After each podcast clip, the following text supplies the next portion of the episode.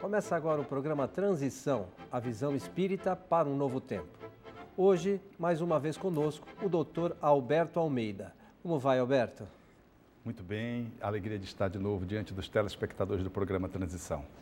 Lembrando que o doutor Alberto Almeida é médico homeopata e terapeuta transpessoal e tem o seu trabalho radicado lá na cidade de Belém do Pará, né, Alberto? Alberto, é, um outro tema hoje que nossos amigos de casa têm solicitado muito, né?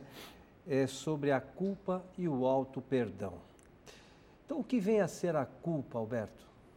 A culpa é uma experiência comum aos seres humanos no sentido dos ensaios que fazemos. Todos nós fazemos ensaios na vida de aprendizado. E quando fazemos um ensaio equivocado, nós nos ressentimos, experimentamos um desconforto porque não acertamos.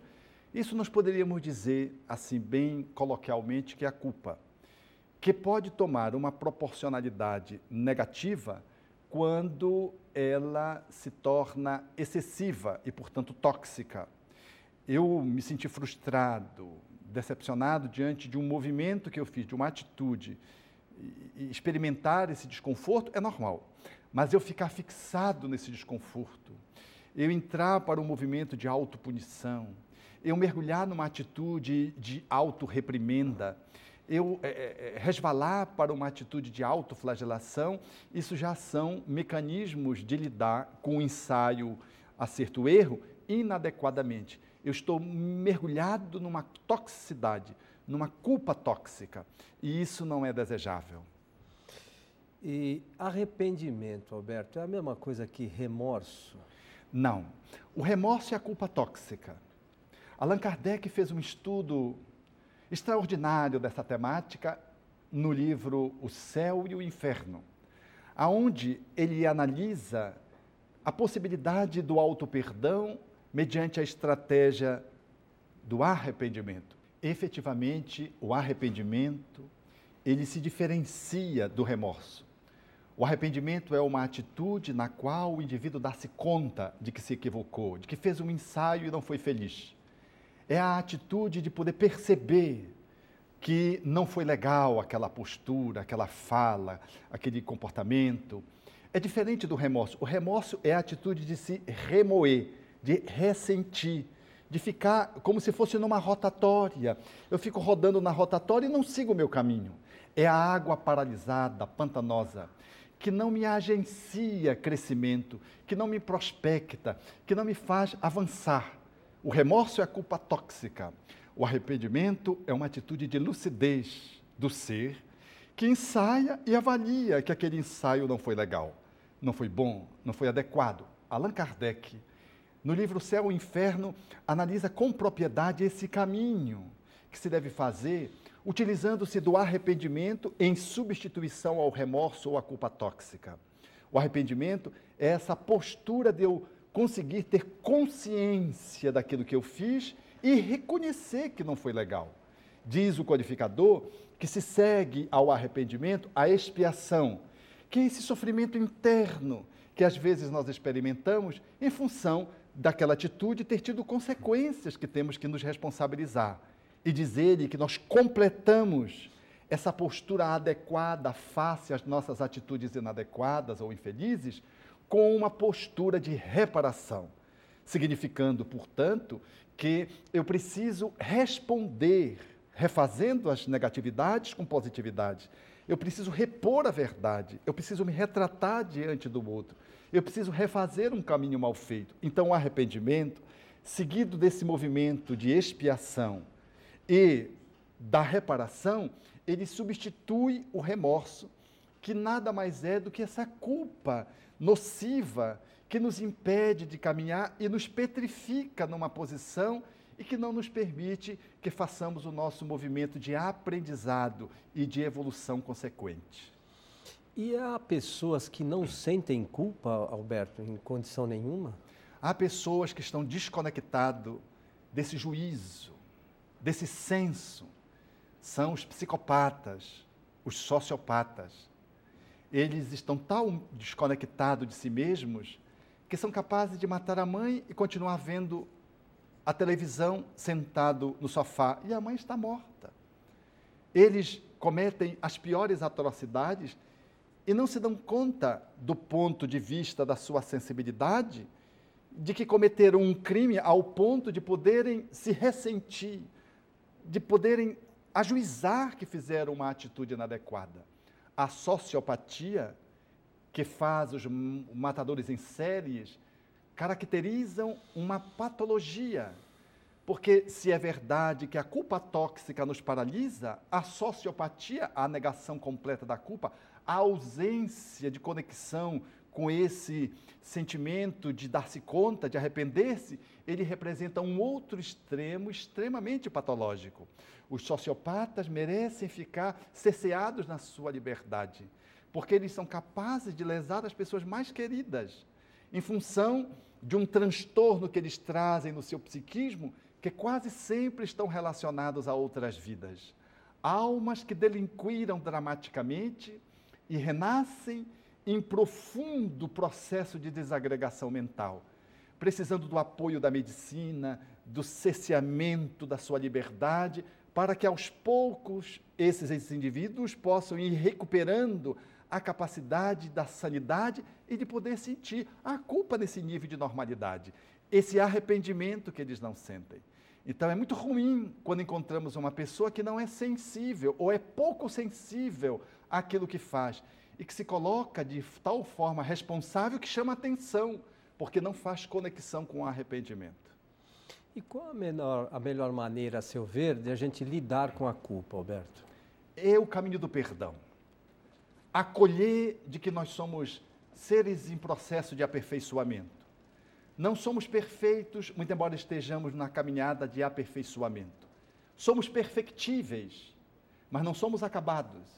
E nesse ensaio, nós cometemos equívocos. Então precisamos acolher isso.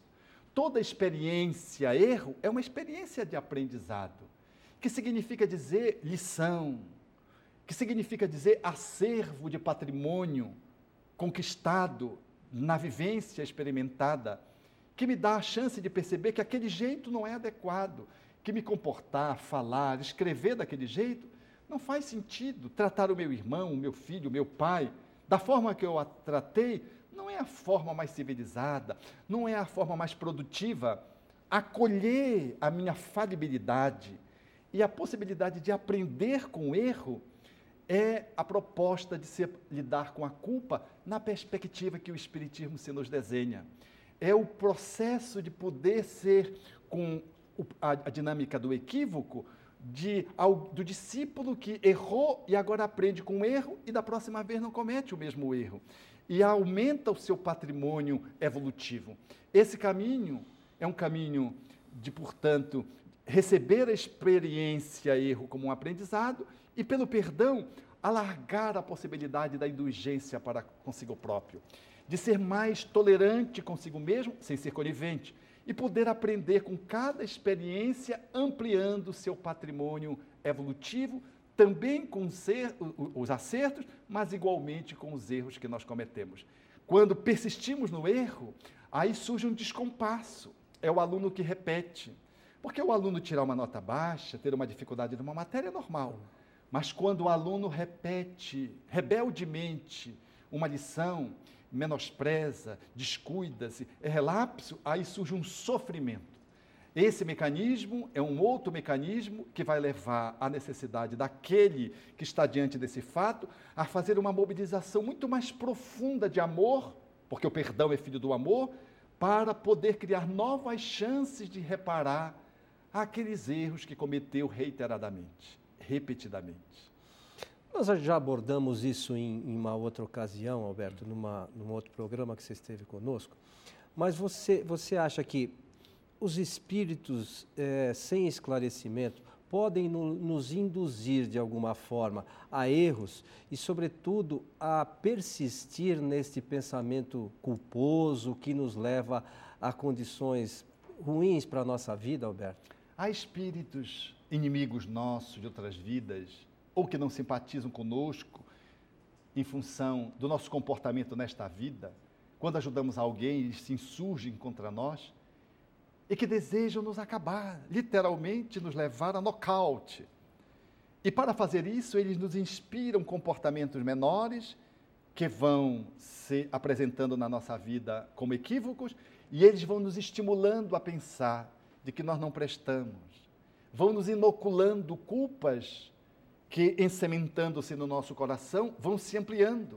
E nós começamos a entrar num terreno perigoso de autopunição e resvalamos, às vezes, para outros comportamentos, na tentativa de reparar o mal, o mal cometido através de atitudes igualmente não respeitosas. Aí vem o autoflagelo, a autopunição, vem a autoagressividade, e nós começamos a derivar para outros estágios de comprometimento, criando um campo de remorso, criando uma verdadeira cilada para nós mesmos, nas quais nós caímos nas mãos desses espíritos que lá embaixo, depois que vamos descendo a rampa, eles nos induzem a cometer delitos que nós não cometeríamos no estado de sanidade. Eles vão fazendo nós descermos a escada, degrau a degrau, até chegar numa zona pantanosa. Muitas pessoas cometem delitos graves, suicídios, por exemplo, não de uma forma é, pronta, imediata, elas são pessoas normais, não têm ideias suicidas, mas começam a entrar, em função de um erro, num descaminho de remorso, e os espíritos ficam insuflando que a pessoa não vale nada, e a pessoa então vai se desencaminhando, e quando ela menos se dá conta, agora conectada aos espíritos infelizes, que a obsediam, que a interferem psiquicamente, eles conseguem agora sugerir o suicídio, que não era aceito numa primeira instância, agora começa a ser cogitado e depois começa a fazer parte de uma ideação, de um planejamento, e depois surge como uma primeira tentativa. E às vezes, lograda em êxito letal, a pessoa desencarna. Então nós precisamos estar muito atentos, porque a culpa é uma tomada através da qual os espíritos infelizes se conectam para transformá-la em culpa tóxica, em remorso, e a partir daí tentar levar-nos a estados lamentáveis de comportamento social, emocional e espiritual diante da vida. É, lembrando que nem tudo a gente pode colocar a culpa nos espíritos, né? Parte disso depende da nossa aceitação ou não dessas ideias que de uma certa forma são colocadas na nossa mente, né, Alberto? Efetivamente, como um plug, há uma parte que se conecta e há a tomada que recepciona. Se não houver encaixe, não há o processo da perturbação espiritual e os seus desdobramentos. Esse encaixe é feito pela sintonia. E essa sintonia que nós podemos fazê-la com os espíritos infelizes, nós podemos fazê-la com os anjos guardiães, com o nosso anjo de guarda, com o nosso espírito protetor, através do bem, da oração, da vinculação com atitudes nobres, leituras agradáveis, com as quais esses bons espíritos vão nos inspirando a que possamos nos acolher através do caminho do auto-perdão e não da punição. Através do caminho do auto, da autocompreensão, da autoaceitação e da reparação, e não através de uma atitude que possa representar autocastigo, autoflagelo. Os bons espíritos, se conectando conosco, nos ajudam a transpor os nossos próprios limites e nós vamos crescendo com o aprendizado do auto-perdão e com a experiência que nós vamos acumulando. Conectados, então, que estaremos com os benfeitores espirituais. Alberto, nós vamos para um rápido intervalo e já retornamos.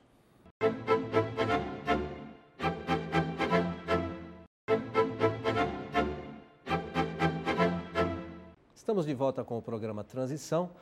Hoje conversando com o Dr. Alberto Almeida, que está falando sobre a culpa e o auto perdão. Alberto, no primeiro bloco nós falamos bastante sobre a culpa. Agora, seria interessante que você falasse um pouquinho sobre o que é o perdão. O perdão é a atitude que envolve a misericórdia. Jesus foi enfático ao dizer que nós deveríamos avançar na misericórdia, dizendo: Bem-aventurados os misericordiosos. Toda pessoa que detém de misericórdia, ela dispõe do subproduto chamado perdão, que é a etimologia da palavra, já embute doar, perdoar doar inteiramente, doar integralmente. Perdoar é ser capaz de poder fazer o um movimento oposto à negatividade, capaz de transpô-la de uma forma inteira, completa. O perdão pode ser uma atitude quando eu peço desculpa a alguém, pisei no pé, desculpe. Quando no telefone eu digo uma coisa e foi equivocada, eu digo, por favor, eu me enganei, me desculpe. É o perdão de um momento. Mas habitualmente, o perdão é um caminho que eu preciso percorrer. Às vezes eu preciso de um dia, às vezes eu preciso de uma semana, às vezes eu preciso de um mês, às vezes eu preciso de uma década, quando a lesão é muito grave. É uma atitude, portanto, sucessivamente que se repete de autodoação, de amor, porque o perdão é filho do amor, e nós vamos então fazendo essa caminhada de reparação, de refazimento, de recuperação face a uma culpa ou uma mágoa. A mágoa, se você me lesa, a culpa, se eu lesei você. É o verso e o antiverso de uma mesma medalha, culpa e mágoa. O perdão é a medicação para a culpa e para a mágoa. É, portanto, uma atitude de um homem inteligente, mas, sobretudo, das pessoas corajosas, porque os covardes não perdoam, eles se vingam e se automutilam, mas aqueles que perdoam são capazes de se reconciliar com o outro, reconciliando-se consigo próprios.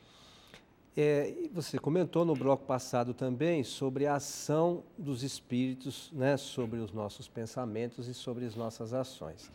Assim sendo, você acha que é fácil a gente se perdoar, aí estando sujeitos à ação desses espíritos que procuram cada vez mais atrapalhar as nossas vidas, né, Alberto? Sim, mas penso que somos capazes de nos perdoar na medida que entendemos que nós é que fazemos a escolha. Como numa balança, as entidades infelizes tentam me influenciar para o mal e as entidades felizes para o bem. O meu livre-arbítrio me pende para um lado ou para o outro.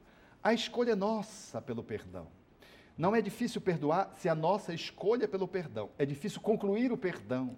Porque em sendo uma caminhada, eu preciso persistir, me alongar, me entregar ao perdão, superar o meu orgulho, que é o grande obstáculo ao perdão, passar por cima do meu egoísmo ou transmutá-lo em caridade, quando ele se antepõe ao perdão, impedindo-me de me reconciliar com o outro.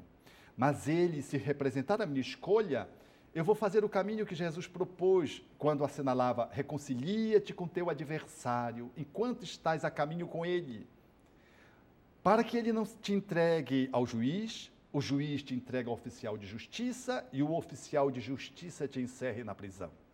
O Espiritismo é uma doutrina fabulosa, porque analisa essa passagem de uma forma espetacular. O Espírito Emmanuel diz que a proposição de Jesus é a autorreconciliação primeiro, porque ele diz: reconcilia a ti com o teu adversário, é um segundo passo.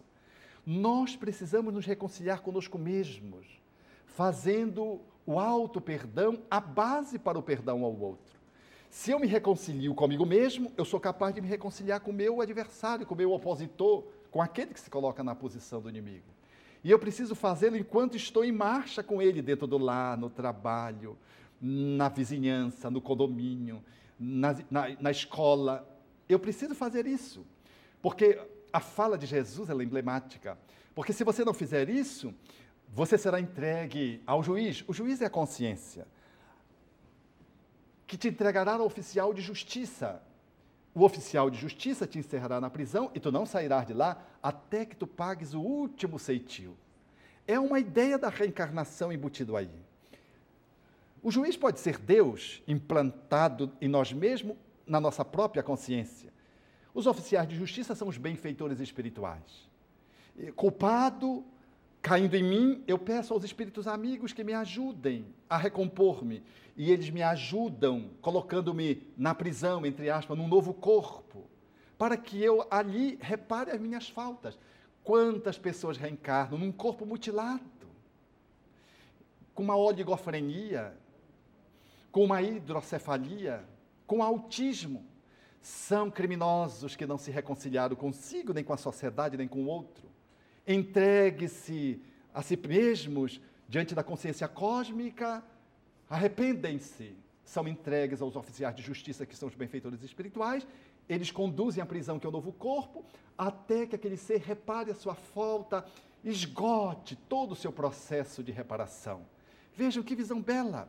Às vezes, a prisão é reencarnar e ter como filho o meu inimigo do passado. E eu preciso resgatar, através de uma relação difícil, uma pendência que ficou na outra posta e que eu negligenciei, e agora eu sou chamado até o último centavo a devolver pelo meu filho a lesão que eu lhe perpetrei. Por isso, o perdão é uma escolha que Jesus nos propôs, que começa pela autorreconciliação e vai ao encontro do outro. Se o outro não quiser, aí já é uma escolha do outro, mas eu estou em paz com a consciência e preciso fazer enquanto estou ao lado do outro. Telefone para aquele com quem você está com dificuldade. Faça uma carta, passe um e-mail, mande um torpedo e comece esse caminho da reconciliação enquanto você caminha com ele. Não espere uma outra vida, faça isso já, nessa vida. E aquele que não consegue perdoar, Alberto? Às vezes há dramas com ele que são tão intensos, tão gigantescos, que é muito difícil perdoar num tempo curto. Um pai que vê a sua filha violada, uma mãe que vê o seu filho acidentado por alguém que estava alcoolizado, avançou, por exemplo, na calçada e lesou letalmente o seu filho. Dramas de uma calúnia que corrompe um profissional que nunca mais consegue se colocar no mercado de trabalho em função de uma calúnia. Quantos processos dramáticos são tão graves que, se o espírito não é um espírito muito superior, ele precisa de tempo para estabelecer o perdão. Mas ele não pode desistir, porque a dor foi muito grande, a lesão foi muito imensa, ele precisa treinar o perdão através de pequeninos atos. Em psicologia, a gente chama terra, é, é, treinar em terreno neutro. Eu não posso fazer o enfrentamento da pessoa, eu faço lateralmente com outras. Eu não posso me auto-perdoar. De pronto, eu começo, a, mediante perdõezinhos, pequenas atitudes, a ir ampliando a minha capacidade de autodoação, para que um dia eu possa avolumar uma competência de amor capaz de fazer face àquela demanda que foi muito intensa, aquela dor que foi gigantesca. Porque só os espíritos nobres, diante das graves lesões, conseguem perdoar incontinente. Aqueles que pertencemos à condição do homem comum, precisamos de um tempo. E às vezes nós não conseguimos perdoar, não conseguimos nem ouvir falar. Então nós precisamos ter indulgência conosco, mas não desistirmos do perdão. Porque o perdão é bom para quem perdoa, não é bom para quem é perdoado. Quem é perdoado às vezes nem aproveita, comete o mesmo equívoco com outra pessoa. Mas quem perdoa é como se oferecesse flores. Quem oferece flores está sempre perfumado, mas quem recebe pode jogar as flores no, no lixo. Então, a nossa atitude de perdoar é daquele que vai se beneficiar pelo ato de exercer o perdão ao outro ou a si mesmo. Nunca desistir de perdoar. Se não conseguir fazer face, vá experimentando, usando mecanismos outros substitutivos, vá treinando perdõezinhos como se faz um maratonista que treina todos os dias para um dia fazer o enfrentamento de uma grande competição. E quais são as sugestões de Jesus para o perdão, Alberto? Jesus é magnífico, porque ele coloca o perdão em dois patamares. Ele inicia colocando perdão, por exemplo, na oração dominical da cristandade, quando diz: Pai, perdoa-me à medida que eu for perdoando aqueles que me têm ofendido para que pudéssemos não perder de vista que perdão não é uma coisa dramática, que não são os grandes momentos só que nós somos chamados ao perdão, que o perdão é uma necessidade do cotidiano. Todos os dias nós nos magoamos, nos ferimos, magoamos alguém. Todos os dias deveríamos fazer o balanço do dia e telefonar para refazer o caminho, pedir desculpa para um companheiro, dizer eu, eu tratei mal você, ou então eu disse isso, ou então ir ao encontro de uma pessoa e dizer, puxa, eu me senti magoado com o que você me disse é uma necessidade do cotidiano como o pão de cada dia. O perdão, colocado nesse nivelamento, significa dizer que nós temos, temos que nos exercitar no amor todos os dias nas pequenas alfinetadas com o filho, com a esposa. Antes de adormecermos, vamos ao quarto do filho e diz, meu filho, você me desculpe, mas naquele momento eu fui muito agressivo com você. Ou então com a parceira, dizer, meu bem, vamos fazer as pazes não dormiam de costas para o outro, porque não é bom nem para um, nem para o outro. Outro dia eu vi um casal assim.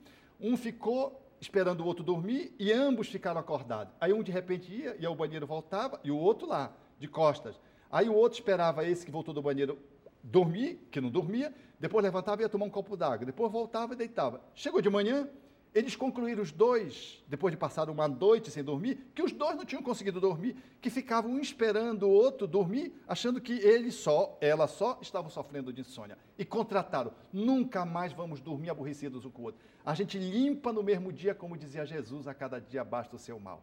Então nós precisamos estar equacionando essas questões no cotidiano. Mas Jesus propõe uma outra modalidade de perdão quando fala de que Deus nos perdoa, né? Pai, perdoa-nos. Quando ele fala que Pai nos perdoa, ele está falando de um outro perdão, é o perdão do lato senso. Porque Deus não se magoa, não se, não se machuca. Esse perdão que Jesus está propondo é o amor incondicional posto, ou seja, nenhum filho consegue de tal modo lesar as leis de amor que o pai não dê uma nova chance. Deus está incondicionalmente dando novas chances. É o perdão no sentido do lato senso da palavra de alguém que não se magoa, um ser humano, não Deus, e o outro tenta lhe lesar, e ele sempre oferece novas oportunidades, sem ser conivente com o erro. Esse é o grande perdão, o perdão do divino, das grandes almas. Nós estamos ainda no perdão do estrito senso. A gente se magoa, fica fazendo um trabalho de auto-perdão, a gente lesa o outro, não consegue se perdoar, fica chateado com a gente mesmo, uma semana, às vezes um ano para fazer a reconciliação com o filho que a gente magoou, que a gente agrediu. É o perdão no estrito senso da palavra. Então, tem esses dois níveis de perdão que Jesus propôs que precisamos considerar. Estamos mergulhados, sabe, Coelho? Esse corpo é uma demonstração do perdão divino. O teu corpo é uma demonstração de que Deus te perdoa, dando a oportunidade de continuares o aprendizado, continuares a crescer, muito embora a gente tenha feito tantas falcatruas, se equivoque tanto, mas Deus não nos abandona. Sempre nos dá a oportunidade. É verdade que as oportunidades são correspondentes às nossas responsabilidades. Quem comete um delito não tem o mesmo nível de liberdade. Quem quebra um carrinho, o pai não dá o mesmo carrinho quando ele quebra o filho pela terceira vez. Dá uma, uma sanção. Então, o divino à medida que nós vamos cometendo equívocos, nós vamos ficando cerceados pela lei. E esse desconforto, que é a dor, nos chama a necessidade de nos auto-perdoarmos, reparando-nos ou reparando nos outros, para ganhar novamente a liberdade cósmica. E o Espiritismo em que pode nos auxiliar nesse sentido, Alberto? Abrindo-nos espaço para dizer que somos aprendizes da vida. Todos nós. Não desista de você, porque às vezes você tem dificuldade e comete erros repetidos numa mesma área. Por exemplo, se você é um dependente químico, se segura, mas você tem as recaídas. Não faça disso a sua tragédia. Não defina a sua vida porque você não consegue trabalhar a sua agressividade. Porque o seu ciúme, aqui e acolá, você cai de novo no ciúme, na inveja, na maledicência. Não desista, continue lutando. Porque o caminho de autossuperação passa pelo aprendizado, que vai nos tornando mais maduro, e essas lições que a gente repete em função dos nossos condicionamentos com que nós nos, permitimos estimular em outras vidas ou nessa vida, eles precisam de um tempo para que a gente se descondicione e crie novos condicionamentos. Esse é o caminho do perdão. O Espiritismo nos abre espaço para que a gente se acolha sem nenhuma atitude de conivência com os nossos erros. Acolhe o outro sem nenhuma cumplicidade com o equívoco do outro, do filho, do esposo, da esposa, porque somos pessoas que temos a compreensão de que perdoar é assumir a responsabilidade pelos nossos atos e fazer o movimento de reparação correspondente. Então, o Espiritismo, nos dando essa plataforma, nos ensina que o amor é a pedra de toque através da qual nós conseguimos fazer o salto do auto-perdão e o perdão ao outro pelas vias da amorosidade. Alberto, nossos agradecimentos a você. Esperamos contar com você outras vezes. Com certeza. Eu sua, as suas palavras de hoje foram bastante esclarecedoras para todos os nossos amigos. E os nossos amigos de casa, fica o nosso abraço. Esperamos a todos no próximo Transição, a visão espírita para um novo tempo. Até lá.